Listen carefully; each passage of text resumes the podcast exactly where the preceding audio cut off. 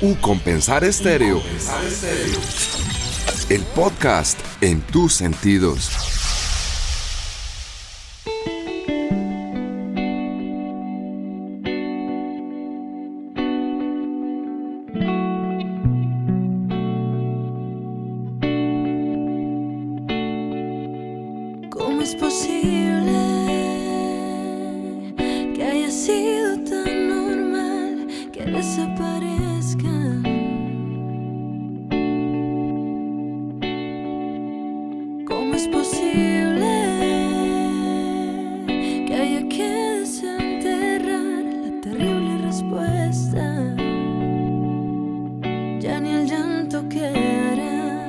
Bienvenido. Bienvenidos a un podcast más en U Compensar Estéreo, la radio en sus sentidos. Y bueno, como han escuchado en los otros podcasts, hemos traído gente de diferentes lugares del mundo, de diferentes géneros. Y hoy traemos una banda muy interesante con un nombre bien particular y ellos nos van a contar precisamente a qué se refiere ese nombre. La banda se llama La Mano de Parisí y estamos con Jeremy. Jeremy, ¿cómo estás? Bienvenido a U Compensar Estéreo. Hola Fabián, muchísimas gracias, qué bonitas palabras de bienvenida, muchas gracias a U Compensar Estéreos por habernos hecho esta invitación. Bueno, y cuéntanos de una vez, ¿a qué se refiere ese nombre de La Mano de Parisí? ¿Qué es el significado que ustedes le dan? Bueno, a nosotros nos gusta mucho contar y repetir esta historia porque nos recuerda todos los días como la razón por la que hacemos música. Resulta que cuando la banda comenzó y estábamos buscando justamente un nombre para la banda, yo me recuerdo haciendo una lista en Excel, a veces se me sale el lado ingeniero así de todos los posibles nombres. Eh, y ahí estábamos como votando a ver cuál nos gustaba. Ninguno de los nombres de la lista quedó. Y a la final resultó que en ese entonces estaba yo en la universidad estudiando también música. Y un profesor de música nos contó la historia del cuarteto de cuerdas, un cuarteto de cuerdas francés que se llama Parisi, Cuarteto Parisi. Y venían por Colombia y uno de sus músicos resultó herido en una mano y tuvieron que cancelar todos los conciertos en Colombia y en Latinoamérica. Nosotros como músicos quedamos como impactados, pues esta historia es más dramática de lo que yo la puedo contar, la verdad. Ustedes no se imaginan lo que significa para un músico que uno no pueda tocar porque literalmente te han herido la mano. Claro. Y que quién sabe hasta cuándo puedas volver a tocar o que tal vez no puedas volver a tocar. Sobre todo para algo tan importante como lo es hacer música para nosotros. Y de manera muy espontánea dijimos la mano de París. Nos gustó también ver cómo en una banda que una persona salga afectada termina afectando a todos en la banda. O sea, es como que todo se relacionaba, como que no es solo el daño que se le, hace a una persona, sino a la banda. Además de hacer este homenaje, pues nos recuerda todos los días lo importante que es hacer música para nosotros.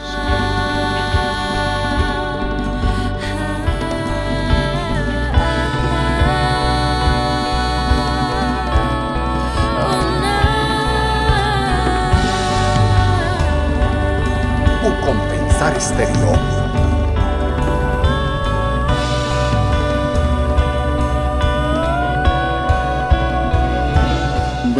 Interesante y muy dramática esa historia, pero también como nos dices, vemos una banda como si fuera un ensamble, como todos juntos y que si falla alguno, pues todo se cae. Dentro de ese ensamble y algo muy interesante que también nos gusta eh, tratar dentro del podcast es ir atrás de la banda, es decir, no solamente de, hablar de la música y lo que están haciendo, sino pues ustedes como personas al fin y al cabo. Tú decías en algún momento que se te sale lo de ingeniero. En la banda, ¿qué profesiones hay y por qué todos se conectan y generan precisamente este proyecto de la mano de París? Qué buena pregunta. Nosotros todos somos músicos profesionales. Sí, en el caso de el bajista Checho, él estudió bajo.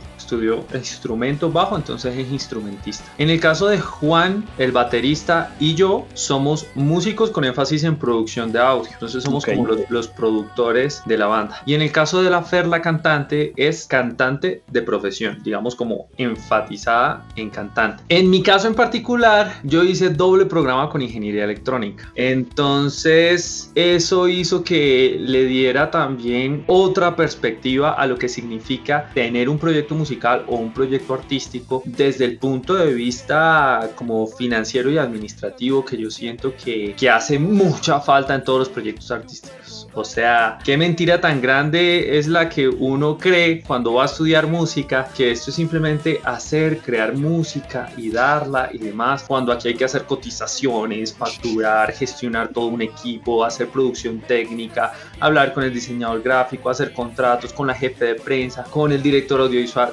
mejor dicho. Entonces eso sí fue un golpe de suerte, eh, una gran suerte, porque no, no me imaginé que fuera a ser tan útil, pero la verdad es que sí, el pensamiento de ingeniero nos ha ayudado un poco. A veces soy cansón. Normal. A veces, a la banda no le gusta tanto, pero, pero hombre, si quieren un consejo de corazón de artista a artista, a los artistas emergentes que están ahí, a las personas que les gusta hacer música, incluso en cualquier profesión, uno no se puede zafar de los números y de, los, y de las labores administrativas. Entonces, no se olviden de eso. Nunca, porque hay que hacerlo. Claro, eso es supremamente importante y sobre todo lo decía porque en otras entrevistas que hemos tenido, pues hemos tenido eh, artistas que son economistas o que son abogados y que obviamente ven un tema más complementario, pero en esta parte digamos que es rudo, puro y duro el tema artístico y el tema musical. Cómo tratar, y ese también es un concepto que yo siempre he tenido y también lo quisiera tratar contigo, cómo tratar con el ego de los músicos. Yo oh. dentro de mi profesión, eh, digamos que también es como detrás de bambalinas y muy a nivel técnico de sonido y yo siempre he pensado, afortunadamente yo no soy músico porque tratar con el ego es muy complicado. ¿Cómo lo tratan ustedes dentro de la banda? No, le diste a un tema supremamente importante que no me lo puedo creer. Es la primera vez que me preguntan por el ego y te digo que yo hablo, o sea, yo fomento la conversación alrededor del ego casi que todos los días. Imagínate lo importante que es esto no solo para mí, sino para la banda y para todos los artistas y las artistas con quien uno está trabajando, porque la gente no se da cuenta o tal vez siento yo que no somos muy conscientes de cómo nos afecta el ego y uno escucha las historias, las bandas se acaban por él, las relaciones personales, las relaciones de amistad, las relaciones profesionales, managers, artistas salen peleados, productores, músicos, todo, directores, todo. Y muchas veces, si uno escarba la raíz del problema, el fundamento, tiene algo que ver con el ego y uno cree que no. Y mi hermano que es cineasta, yo no sé quién es peor con el ego, nosotros nos, nos cagamos de la risa hablando de esto porque además es director, guionista, como director de fotografía, que dentro del cine es aún más el ego, o sea, como que hay egos de egos, ¿no? Existe el prejuicio de que eh, las guitarristas somos más egocéntricos o vocalistas también como más divas y divos, ¿no? Que algo de cierto tiene. Nosotros el ego lo manejamos hablando y hablando mucho y teniendo conversaciones incómodas fuertes. Y esto yo no solo lo aplico para la banda, la banda me lo enseñó, pero lo aplico para mi vida personal, para mi familia, para mis amigos y amigas. Y es cuando una cosa molesta, o sea, cuando uno pone las cartas sobre la mesa, creo que eso es muy importante. Tratando de tener una perspectiva muy amplia de lo que significa hacer arte, de lo que significa hacer negocios, de lo que significa ser amigo. Es que es, una, es un sancocho de emociones y de cosas que normalmente termina explosivo. Y yo le he tenido miedo a esto desde que empecé en esto, porque es que yo ya he vivido esas explosiones. Esa vaina, experiencia. Claro. Entonces yo digo, yo no estoy dispuesto a volver a vivir esto. Seamos claros aquí en los aportes de todos, desde el ego. Respetemos el ego hasta donde sea posible, pero también seamos muy empáticos con los intereses de todos. ¿Qué resulta a la final? Lo que yo busco en mi banda, por lo menos lo que nosotros buscamos, es una banda que esté muy sintonizada en términos casi que filosóficos es un tema ya filosófico más allá de la interpretación y en temas también como muy políticos, porque uno a veces cree que uno es apolítico, pero es que tener una banda es casi que es un, un pequeño sistema político ahí que tiene que saberse manejar muy bien. Entonces, si todos tienen como esa misma afinidad como política, como social, como de amistad, como económica, como de empatía, como de filosofía, de todo artístico, entonces ahí funciona. Y creo que lo hemos venido a lograr. Pero es que es, es re complejo, mejor dicho, me explotaste ahí la mente, güey. sí, no, claro, precisamente sabemos que es algo muy difícil y que es algo que de pronto muchas personas por, no sé, por ser políticamente correctas, pues no lo preguntan porque pues al artista hay que alabarle todo, pero pues también uno sabe que son humanos y precisamente es lo que queremos descubrir acá. Igual que ayer y en un rincón tan solo quedé. Este vacío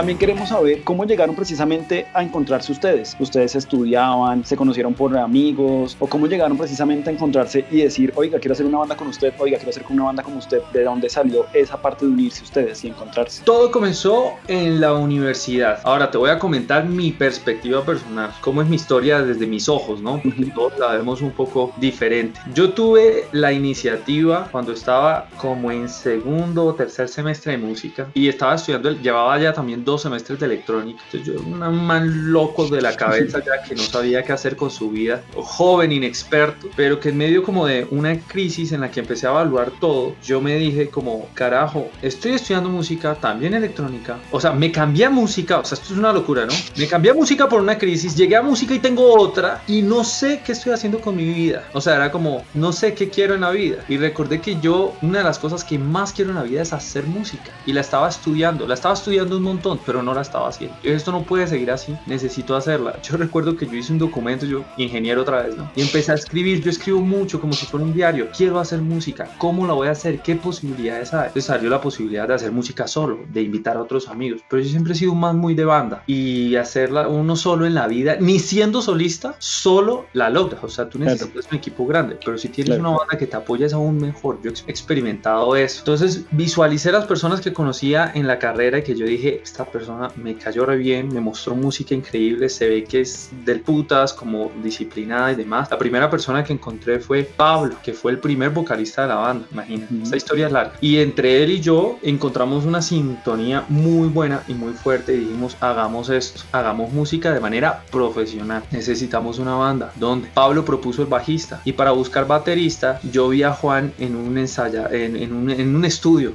ahí en la universidad también. Entonces empezamos a llamar, bueno, eh, la idea es hacer esto, pero yo cuando, cuando yo me paré, yo puse todo un proyecto, o sea, yo aquí somos músicos, aquí estamos estudiando para hacer esto, esto no es un ensayito de, de, de fines de semana, como que esto tiene un montón de, de, implicaciones, siendo aún un inexperto. Nos encontramos y la química fue inmediata, recuerdo que eh, la tarea era hacer unos covers, fueron Incubus, Anna Molly, una canción que era más como para pillar al batero, y Aeroplane de Red Hot Chili Peppers, que esa era más para pillar al bajista porque tiene solo de bajo, slap, tiene todo. Tocamos y la vaina fluyó muy bien. Y de ahí para adelante fue subiendo. Cuatro años trabajando, eh, patrocinios de Tritrax, de Converse, tocamos en Rock al Parque 2018, en Cosquín Rock Colombia, muchas presentaciones, nos fue mejor de lo que nosotros podíamos percibir en ese momento, hasta que en el 2019 el vocalista decidió tomar un rumbo profesional diferente. Fue un momento, un punto de inflexión durísimo, una prueba de fuego para la banda y ahí fue cuando nos preguntamos qué somos y qué queremos hacer y cómo. ¿Será que esto se acabó acá y demás. Sabiendo todo el riesgo que implicaba buscar un nuevo o nueva vocalista, tomamos la decisión de intentarlo, lo hicimos con todos los miedos que eso implica, una búsqueda ardua de mucho tiempo, posiblemente un año, haciendo audiciones, haciendo invitaciones, hablando con todos, porque mi preocupación más grande estaba fuera de la audición y es cómo sé yo que realmente hay esa compatibilidad filosófica. Y dimos con La Fer, una increíble mujer que nos ha enseñado lo que no te imaginas, de quien hemos aprendido un montón de cosas, que ella también ha aprendido de nosotros, pues ahí hemos hecho, con mucho miedo de ella y nuestro, y bueno, ¿y qué vamos a hacer? Sabiendo que iban a haber cambios enormes, sabiendo que teníamos que abrir las puertas de nuestro arte y dejarlo cambiar y modificar por aquí más. Y mira, ya ha pasado un poco más de un año con la FED y la experiencia ha sido maravillosa. Hemos sacado cosas de las que no nos arrepentimos, estamos súper felices y seguimos haciendo arte en medio de todas las dificultades.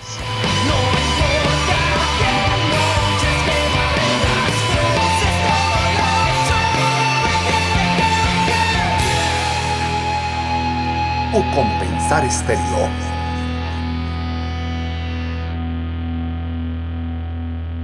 Lo más importante es hacer eso, es hacer lo que ustedes quieren y proponer algo. Y ahorita están con este disco, con este sencillo que se llama Lo que esconde la tierra. Eh, también teníamos, o conocemos que había también antes un sencillo que se llamaba Estéreo. Y encontré una definición que ustedes le daban donde también se me hacía bien interesante. Decían que estéreo era el amor roto por el arte y lo que esconde la tierra es el amor roto por la política. ¿A qué se refiere con ese amor roto? ¿Están, están tan rotos por dentro? Sí, mucho. Estamos rotos. Ya hemos venido manejándolo ¿no? Pero la verdad es que hay muchas personas que están muy rotas y peor aún, nosotros nos dimos cuenta que estábamos rotos por diferentes flancos. Eh, ahí falta uno de los tres amores, que es el amor romántico, el amor de pareja, que también nos rompe un montón, pero ese es el más común. O sea, encuentra uno en todas las canciones, que también le, le, compusimos. También hay canciones para el amor roto del corazón. El amor roto por el arte, pues es que eh, las personas artistas, y más las personas artistas independientes, y más en Colombia, tenemos que superar una cantidad de obstáculos y de pruebas enormes que cuando nos damos cuenta de lo difícil que es hacer arte acá en Colombia, eso nos rompe fuerte y es una tusa durísima por la que ya hemos vivido varias veces y las que faltan. Entonces, eh, ese, ese golpe, pues lo quisimos plasmar en música y Estéreo fue la canción que, que nace de eso, que habla un poco sobre el, el, medio en el que uno transmite la música. Y yo creo que eh, las personas artistas no se dan cuenta de, de cómo la, la radio, TikTok, las redes sociales influyen en la creación de la no, esto es una locura, pero en el caso de lo que esconde la tierra, pues es lo político, que esa es otra cosa. Vivir en Colombia es amanecer muy mal, casi todos los días. Hubo una época, sobre todo en pandemia, en que este país estaba en llamas, en que uno escucha muertos, desaparecidos, o sea, como todo mal, injusticia, por arriba, por abajo, por derecha, por izquierda, y eso mal viaja demasiado, pero mal viaja demasiado. Y el arte es una forma de sobrellevar este, este dolor. En ese caso en particular quisimos cantar a lo que tienen que sufrir las familias que tienen personas desaparecidas. Creo que la desaparición en Colombia, hay más de 80 mil desaparecidos desde que comenzó el conflicto, si mi memoria no falla, y el drama que tiene que vivir alguien que no conoce el paradero de un ser querido es un dolor muy fuerte, porque es como nunca tener una respuesta. O sea, y eso es, no quiero decir peor ni mejor porque es un despropósito, pero sí es muy fuerte. Y, lo, lo hemos tenido relativamente cerca y quisimos componerle esto a lo que esconde la Tierra, que surge de un cortometraje que narra esta, esta idea. Lo compusimos y bueno, ahí está el resultado, hubo colaboraciones, mejor dicho. ¿Y cómo seguir en este país así de roto con tantas cosas negativas que uno ve? ¿Cómo de la visión de ustedes de banda, como dicen, no quiero proponer y seguir desde el arte y seguir y seguir y seguir insistiendo para precisamente hacerlo evidente y para precisamente, no sé, intentar sanar? ¿De dónde sacan esa fuerza ustedes para seguir proponiendo este tema? No, eso es Eso es durísimo porque la verdad yo podría salir con esta idea romántica de que la música nos ayuda. Y sí, pero a veces no. A veces no es suficiente. A veces la música no es suficiente. Y a mí me han roto porque personas con toda la razón del mundo te pueden decir el arte no sirve para nada. El arte realmente no logra un impacto significativo y me destruyeron. O sea, yo he estado, es que esto es horrible y uno dice, la impotencia es demasiado fuerte. Entonces toca meditar mucho, ir a terapia. Hay, muchas cosas, no es solo la música, la verdad. No es solo la música, pero la música sí ayuda mucho. Y en mi caso, la meditación, que no es broma, la verdad, te ayuda a recordar lo importante que es la música, ¿no? Como, como ser muy consciente de que tal vez no va a lograr el impacto que tú quieres, pero que uno tampoco es un superhéroe. Yo solo soy un artista. O sea, ¿qué quieren? ¿Que me lance al Senado? No, no lo, no lo, no está ni eso, ¿no? Entonces uno respira y sigue haciendo música porque yo sí creo, a mí me funciona, que el arte y la música es una forma, una forma de sobrellevar eh, tantas emociones políticas, amorosas, artísticas, como que te ayuda a, a gestionarlas mejor. O compensar estéreo.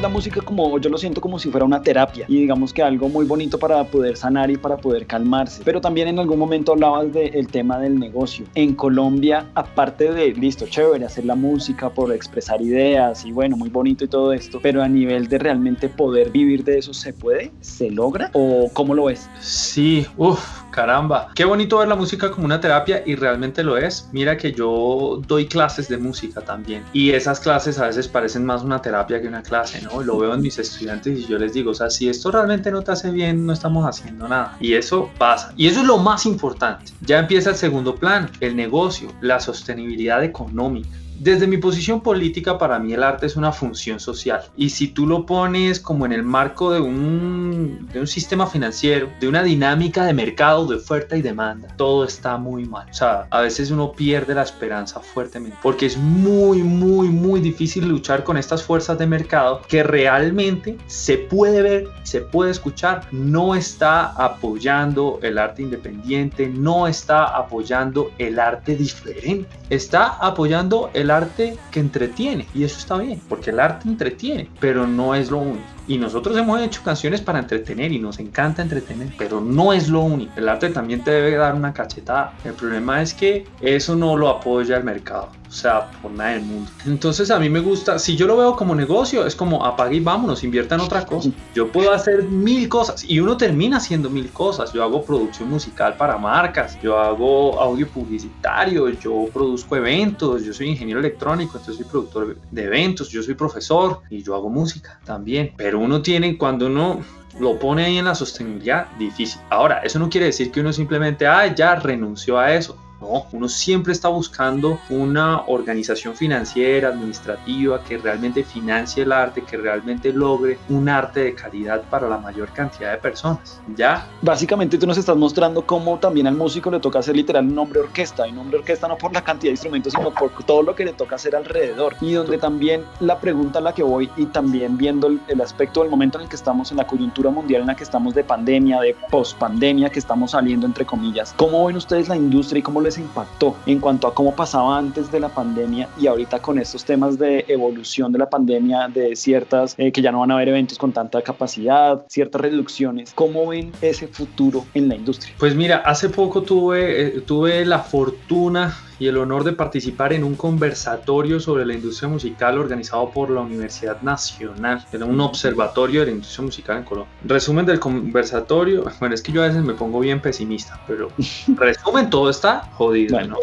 ¿no? está difícil. No hablemos sin tapujos, la verdad, porque eso, eso es lo que pasa. ¿Se puede ver el lado positivo? Claro, claro que sí. Si yo no viera el, el lado positivo, mi existencia hubiese perdido sentido.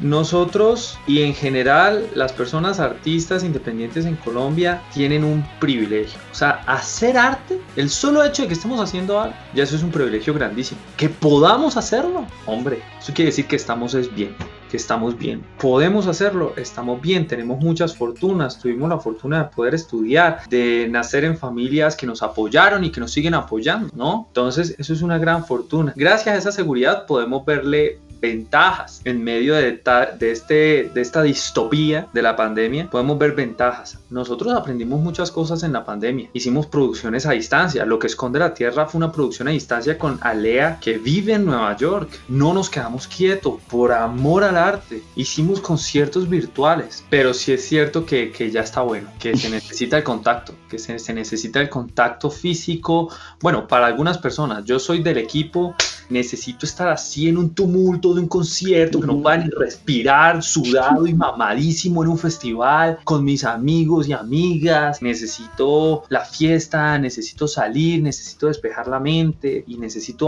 ir a lugares a tocar en tarimas frente a la gente. Y yo creo que hay mucha gente así. Entonces, eventualmente esto va a explotar y vamos a ver gente yendo a conciertos y, y gozándoselo.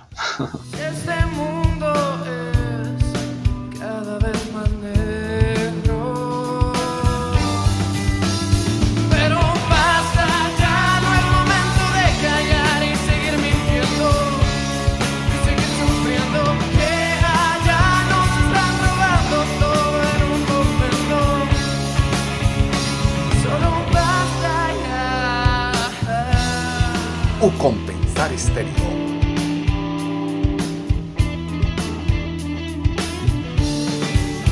¿Cómo ha sido el recibimiento en la juventud? Si bien entiendo que tienen mucho tema político, mucho trasfondo político de sentirse que algo no está bien y de querer expresarlo, de esa manera llegan fácilmente a la juventud. ¿Cómo ha sido ese recibimiento del público como tal? El trabajo de buscar público y de conectar con tu público es uno de los retos más grandes que tiene que afrontar un artista independiente hoy en día, porque eso es un trabajo muy publicitario. Yo sé, yo estoy seguro que hay mucha gente que busca lo que nosotros estamos haciendo. Yo lo sé, yo sé que hay mucho adolescente adolescente que está en el colegio que quiere algo diferente que le encantaría en toda Colombia y en el mundo. Ahora, el problema es cómo logramos esa conexión entre la mano de París y nuestro público que no nos conoce y eso requiere de una inversión y de un esfuerzo grandísimo, que ahí es cuando empieza el problema de la dinámica de mercado. Entonces, vemos artistas que tienen más plata que talento, por ejemplo. Triste, pero cierto. Y yo no estoy diciendo, ay, no, pues hablo de talentoso y sin plata. No, tampoco.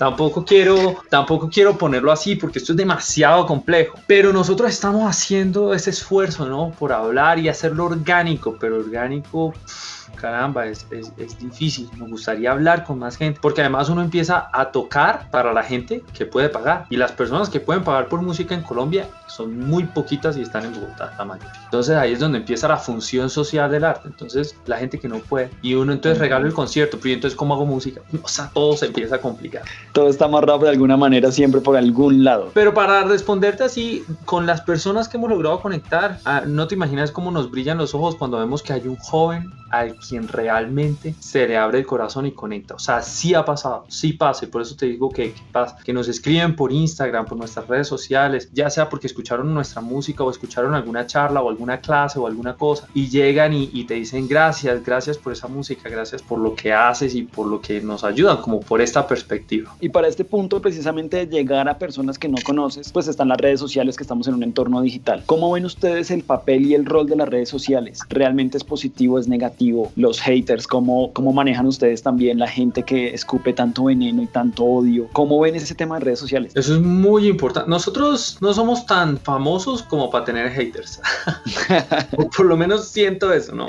Como que o yo no, no he sentido no he sentido eso pero todas las artistas tienen que estar preparadas para eso. Es decir eso es una preparación mental. Lo hablo todos los días con la Fer la vocalista porque uno no le puede gustar a todo el mundo. Uno no le puede gustar a todo el mundo y eso no debe ser una razón para dejar de hacer música. Entonces las redes sociales uf, decir que el impacto sea positivo o negativo depende del mood en el que me preguntes yo ahorita estoy en un mood optimista y realmente prefiero ver mucho el lado positivo, pero hay un lado oscuro también. Pero el lado positivo de la industria es que ahora el arte es más democrático que ahora se puede lograr llegar a personas más fácil a través de las redes, a través de los medios independientes, a través de la internet, gracias a los avances en tecnología. O sea, realmente se, se puede, los medios están. Lo que pasa es que hay un montón de cosas que uno no controla que, que se comen como el buen arte, porque cómo va uno a competir, no sé, con, con las hormonas de un adolescente que solo hace, que el algoritmo solo le va a presentar chicas lindas.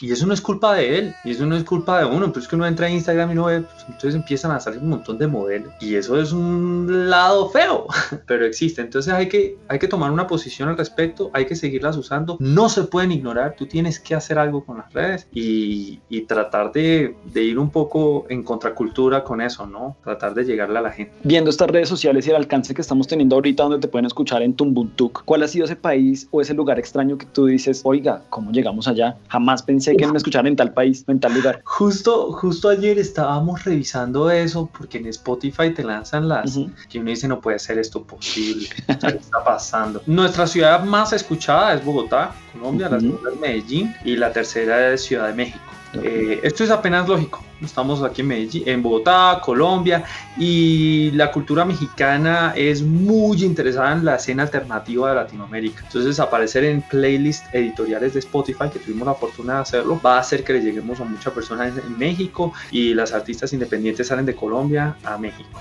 Entonces, por ese lado, súper bien. También Estados Unidos, y uno conoce amigos y amigas. Luego viene España, tenemos personas en, en España como que, que, nos han escuchado, pero había una reproducción en Rusia y otra en Corea del Sur. Esto sí tuvo que haber sido una suerte del algoritmo demasiado extraña. No sé cómo pudo alguien escucharnos allá, pero pasó. Spotify nos lo dijo. Claro, y precisamente es lo que hay que aprovechar de las redes sociales también, ¿no?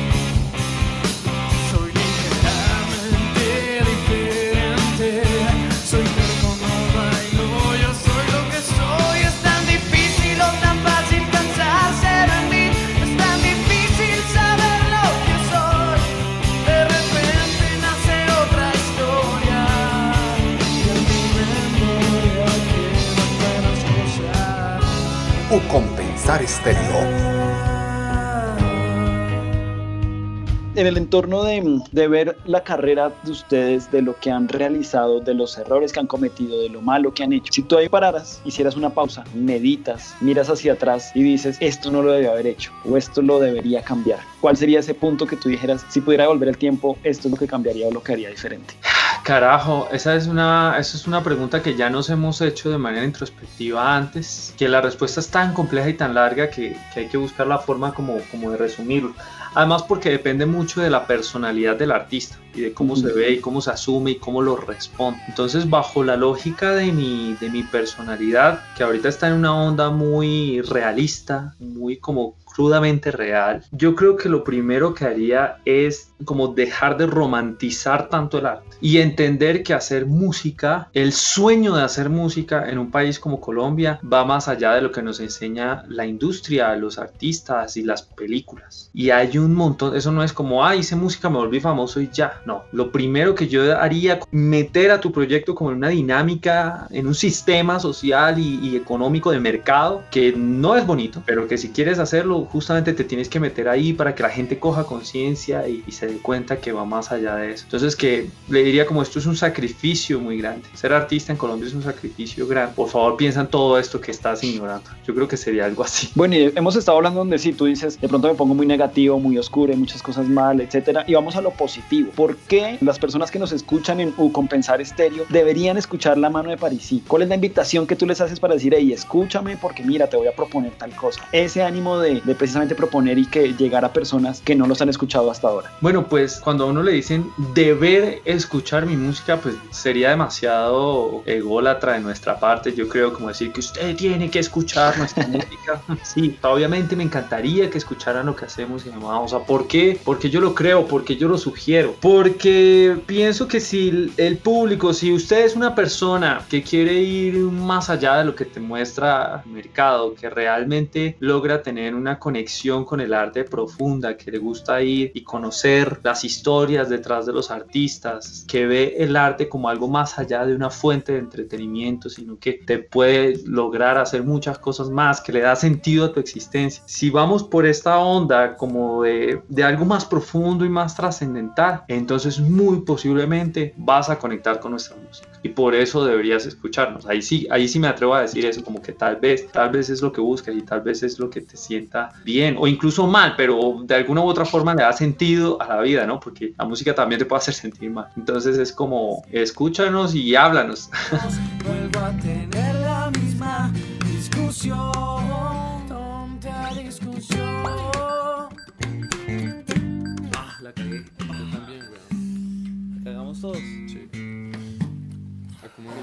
Compensar estéreo. ¿Cuál es la canción que Jeremy ahorita está escuchando constante? Que no sé, de la mañana te levantaste, fuiste al gimnasio y dices, uy, esta canción me encanta. Y estás muy pegado a esa canción. ¿Cuál es la recomendación musical de Jeremy acá Un Compensar Estéreo? Recomendación musical. voy a dejarme llevar por lo primero que se me vino a la mente. Por lo primero, porque hay muchas canciones, ¿no? Pero la primera que se me vino a la mente fue Dime como tú quieras de Los Mesoneros. Los Mesoneros es una banda de rock venezolana que reside en México. Entonces, rock hecho en Latinoamérica que amo con todo mi ser soy demasiado fan de los mesoneros. Es poco conocida, pues a comparación de otros artistas latinoamericanos como, no sé, J Balvin, pero que es increíblemente talentosa. Entonces, los mesoneros la recomendaría a ojos cerrados. Si a usted le gustan los mesoneros, le va a gustar la mano de París, porque también se han convertido en una influencia grande para nosotros. Y por último, lo que esconde la tierra. Cuéntanos, haz un pequeño resumen de con quién ejecutaron la canción, en dónde la grabaron y hazle una invitación a los que nos escuchan en un compensar estéreo para que vayan vayan y busquen este lanzamiento de la mano de Parisi. Claro que sí, Lo que esconde la Tierra nace inspirada en un cortometraje del director Anderson Ascanio, que tiene el mismo nombre, que narra, habla sobre desapariciones. Cuando estábamos componiendo la canción, dimos con Alea, una cantante guajira impresionantemente talentosa, y su productor Sinue Padilla, una eminencia musical del folclore latinoamericano, con quien decidimos abrir las puertas de esta canción e hicieron una propuesta que nos despertó emociones muy fuertes. La produjimos a distancia, ellos grabaron en Nueva York, nosotros grabamos acá en Bogotá de la mano de Watchtower Studio, nuestra casa que nos ha apoyado enormemente en la creación de, de nuestra música y en general de la creación música de artistas independientes. Y ahora está ahí en el mundo de la internet para que sea muy fácil de escuchar